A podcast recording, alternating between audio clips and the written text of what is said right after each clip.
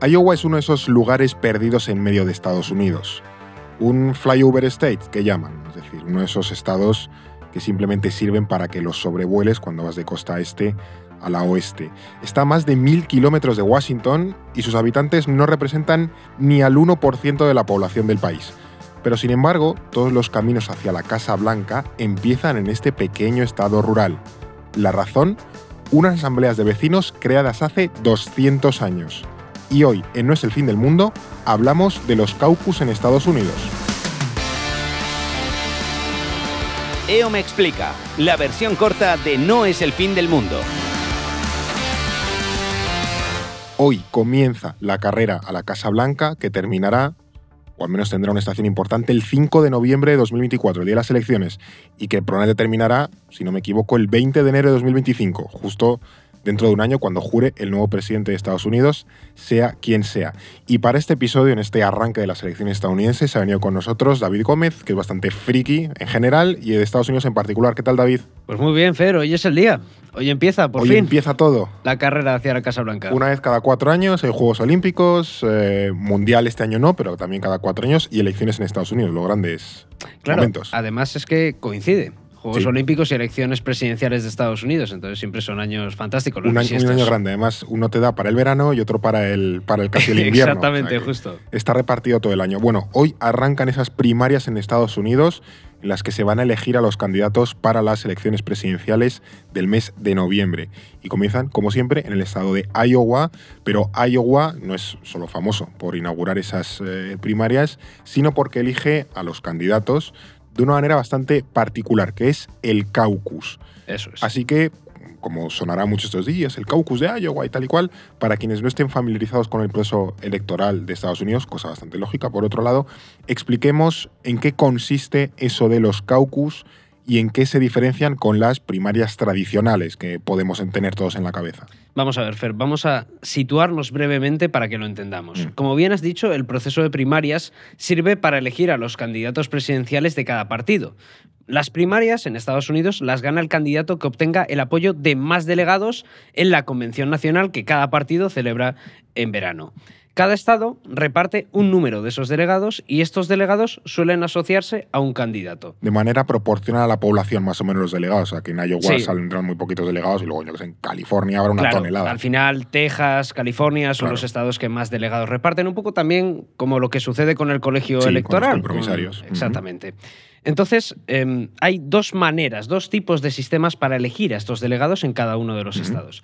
Primero están esas elecciones primarias propiamente dichas, que son votaciones en las que cada elector escoge a su candidato preferido. Estas votaciones se desarrollan como cualquier tipo de elección, con sus papeletas y sus urnas en los colegios electorales. Básicamente Est- un... estilo un- clásico. Exactamente, unas elecciones old school, vieja escuela. Y luego están los caucus o asambleas electorales. Y a diferencia de las elecciones primarias, los caucus son reuniones presenciales en las que los simpatizantes de cada partido discuten sobre la idoneidad de cada uno de los candidatos. Y después de todo ese proceso de deliberación, que a veces puede ser bastante tedioso y se alarga durante todo el día, se vota. Y en algunos casos, los seguidores de un candidato se reúnen en grupos y expresan públicamente su respaldo a ese aspirante. De hecho, ese era el método que utilizaban tradicionalmente en los caucus demócratas de Iowa hasta este año. O sea, has hablado de unos, de unos grupos, esto eh, pinta para muy cafeteros de la política, Sí. porque eh, suena una mezcla entre Asamblea del 15M y reunión de vecinos. Entonces, ¿cómo, Va, un poco por ahí eso. ¿cómo es esto de que se reúnen en grupos y, y van en función de manera del- deliberativa? Vale, Fer, imagínate que en 2020 hubieras querido participar en uno de los 1.600 caucus que se celebraban en Iowa. Jolín. Tú te registrabas, llegabas a la escuela del distrito donde se organiza la asamblea o el lugar público donde se organizaba esa asamblea ¿Mm? y te encuentras con varias personas distribuidas por el recinto sosteniendo una serie de carteles. Esos carteles te indican dónde deben juntarse los simpatizantes de cada candidato. Es decir, tienes un cartel, imaginemos en el año 2020, primarias demócratas. Uno que ponga Bernie Sanders, otro Sí. que ponga Joe Biden, Elizabeth Warren y demás. ¿Qué tenías que hacer? Pues dirigirte al grupo de tu candidato favorito, simplemente. Pero claro, a medida que ibas discutiendo con otros asistentes y se iban viendo cuáles son los candidatos viables, es decir, los que reunían un mínimo de porcentaje de votos, creo que estaba en torno a un 15%, tú podías realinearte y cambiar de grupo hasta el recuento final. O sea, que te ibas al grupito de Biden y dices, no, no me termina de convencer, me cambio al de Bernie Sanders, por, ejem- por ejemplo. Claro, o imagínate que estabas en un grupito de un candidato que no tiene ni el 5%, es un Ya. candidato no viable, pues tienes la oportunidad durante 15 minutos de realinearte con otros que sí son viables. Pues pasas de una candidata intrascendente a un Bernie Sanders, a un Biden o otro Porque esto candidato. como, con- hay como rondas, si no me equivoco, y se va medio votando, entonces cuando votas ves qué apoyo tiene tu candidato, y esto suena muy chaquetero, pero si no te gusta te puedes cambiar de candidato Claro. para la siguiente ronda. Al final vas pillando al caballo ganador. Claro. Sí, sí, pues más o menos es ese proceso hasta que se produce el recuento final. Pero incluso ha habido otros casos de caucus en los que los recuentos se desarrollan a mano alzada, cosa que no sucede evidentemente en las elecciones primarias, Claro. donde el voto es secreto y es privado. Pero además existe otra diferencia importante entre las elecciones primarias y los caucus. Y es que los caucus no los organizan los estados, sino que los organizan y los financian los propios partidos políticos. Ah, mira. Por eso puede darse el caso de que haya estados donde se celebren primarias y caucus, como sucede, por ejemplo, en Nevada con el Partido Republicano. O sea, en Nevada hay doblete, o sea, se celebran los dos formatos. primero por un lado y caucus por el otro. Bueno, o sea, esto de los caucus eh, suena un poco de modé, o sea, como un poco del año de la polka, luego iremos un- Sí. a contar su, su historia. Eh, y si hay, por ejemplo, primarias y caucus a la vez, como es el caso de Nevada, ¿cómo se reparten los delegados de ese estado? O sea, ¿quién, quién decide qué se lleva qué y cosas Claro, así? pues eso al final depende un poco del, del partido, de cada partido. Por ejemplo, en el caso de Nevada, los republicanos decidieron que organizarían primarias porque lo obliga la ley estatal de Nevada, Mm. pero que solo repartirían delegados en el caucus, que es la tradición. Es una situación un poco surrealista. Van a celebrar O sea, haces primarias, pero no valen para nada. Claro, de hecho, hay, eh, la mayoría de candidatos de las primarias del Partido Republicano no se presentan. Donald Trump no se presenta a las primarias, sino que van directamente Claro, a lo que vale, ¿no? al caucus. Te da pues la honrilla, quizás, el, el juego del programa, ¿no? Pero, por ejemplo, en el año 2008, los demócratas de Texas decidieron que el 30% de sus delegados se asignarían mediante un caucus, mientras que el 70% restante se repartirían en unas elecciones primarias. Luego este proceso al final se cambió porque era muy lioso y muy tedioso, pero sí que ha habido eso, dependiendo de cada partido, pues se repartían de una manera. Y entiendo en cada estado hacen un poco lo que les parece en el sentido de pues hacer primarias o caucus o primarias y caucus y luego repartir porcentajes, o sea, que es un poco... Sí. ellos se, se autoorganizan. Exactamente, y también depende un poco de, de cada partido y luego hay estados en los que el candidato con más apoyo se lleva todos los delegados, otros donde se reparten de forma proporcional, en otros también hay como un umbral mínimo de votos y una vez superado ese umbral te van otorgando delegados, en definitiva cada uno tiene su proceso y depende también de cada partido. ¿Y quién puede participar en estos caucus? Porque no sé si todo el mundo podrá hacerlo. O sea, al ser un sistema un poco extraño, a lo mejor... No, eh, también depende un poco de las reglas que establezcan los partidos en cada uno de los estados, porque esto es importante, hay que decirlo. Son los partidos a nivel estatal los que establecen las reglas en, estos caucus. caucus.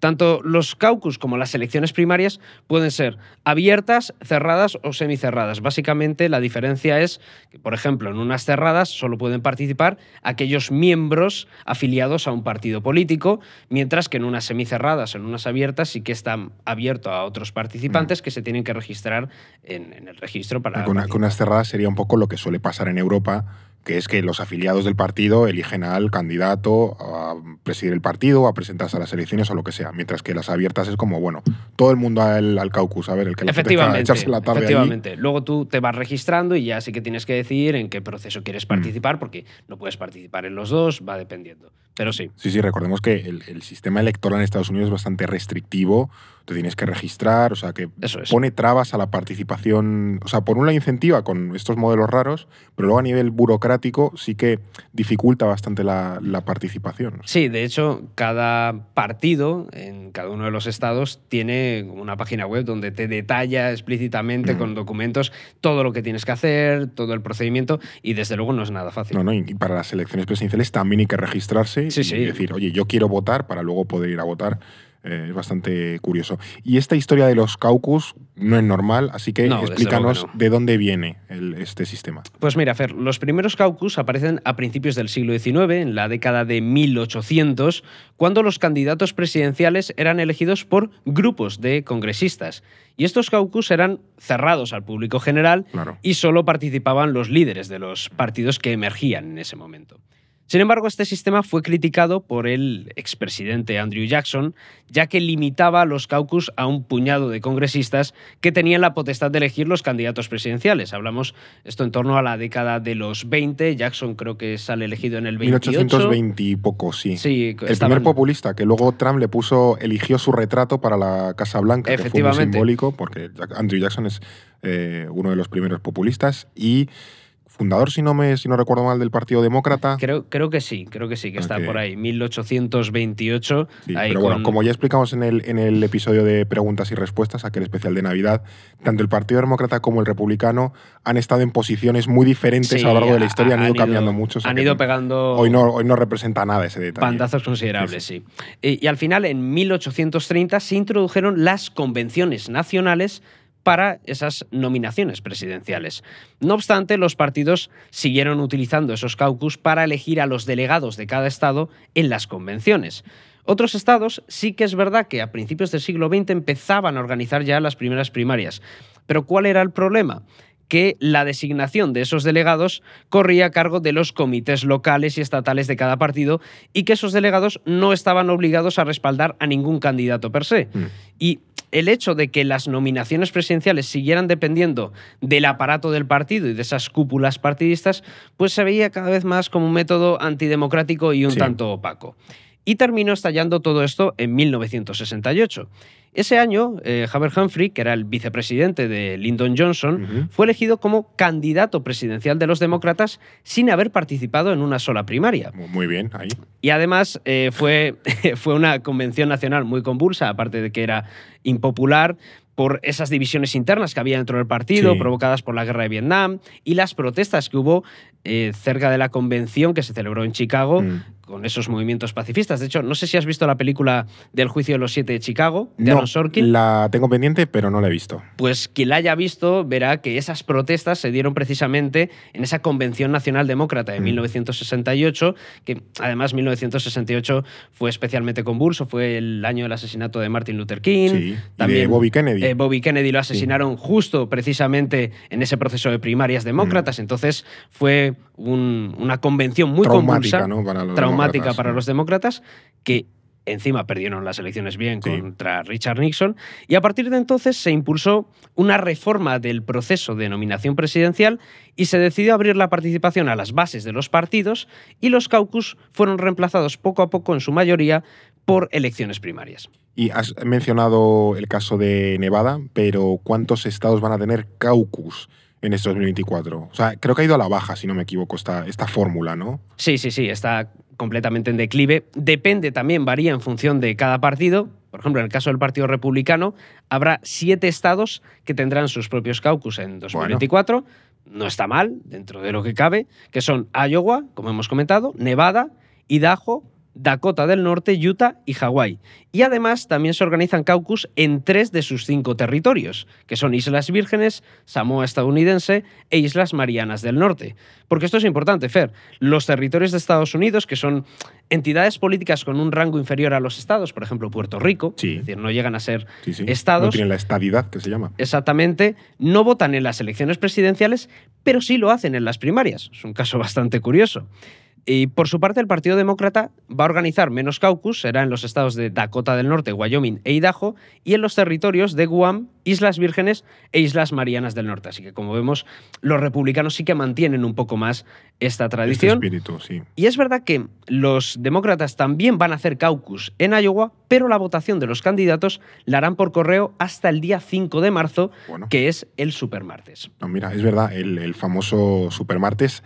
Tendremos que hacer un capítulo. Yo creo que va a haber un capítulo de Supermartes Sí, yo creo que explicando sí. qué es, qué puede salir de ahí y tal. Que es, bueno, es otra de esas fechas señaladísimas en las primeras estadounidenses, uno de los grandes días. Eh, en cualquier caso, lo que está claro es que bueno, los, los caucus ya no tienen el mismo agarre que tenían antes. Eh, bueno, ¿por qué hay estados que los mantienen? O sea, ¿cuál es la razón por la que hoy en día el Partido Demócrata o el Republicano dice, me parece una idea hacer un caucus. Sí, porque la verdad es que da la sensación de que es un proceso un poco arcaico, también tedioso, que te exige tiempo. Hay, que echarle un rato ahí, o sea, fácil no es. Claro, y una logística y un gasto económico para los partidos importantes, pero lo cierto es que hay varias razones para mantener esos caucus.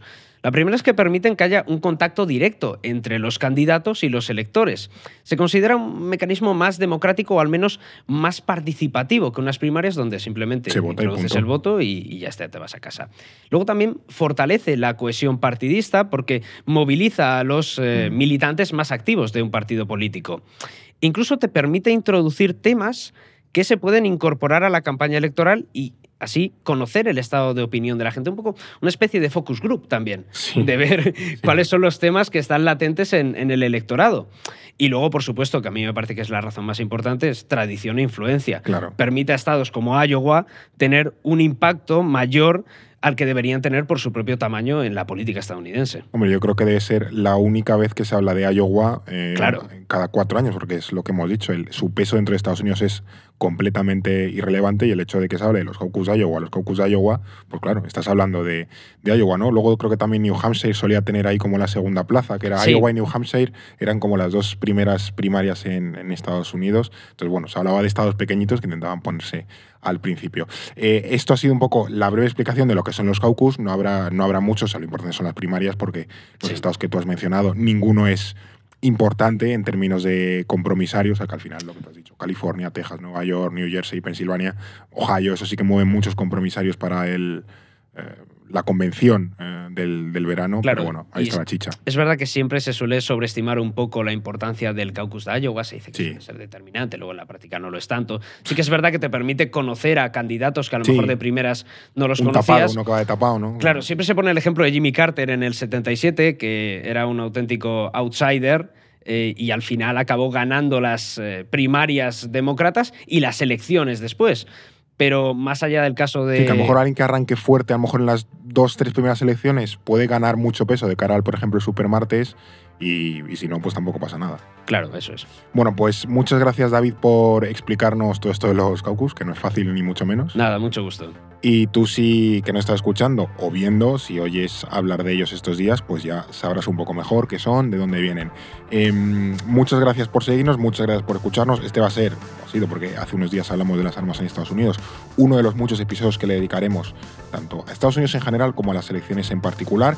Y nosotros eh, te estaremos aquí esperando para contártelo todo en No es el fin del mundo. EO me explica, en No es el fin del mundo, un podcast para comprender en 10 minutos las ideas y conceptos que mueven la realidad internacional. Producido por The Voice Village, dirección Eduardo Saldaña, conducido por Fernando Arancón y guion de David Gómez y Alba Leiva, producción ejecutiva Ricardo Villa, diseño de sonido y sintonía original Pablo de Diego.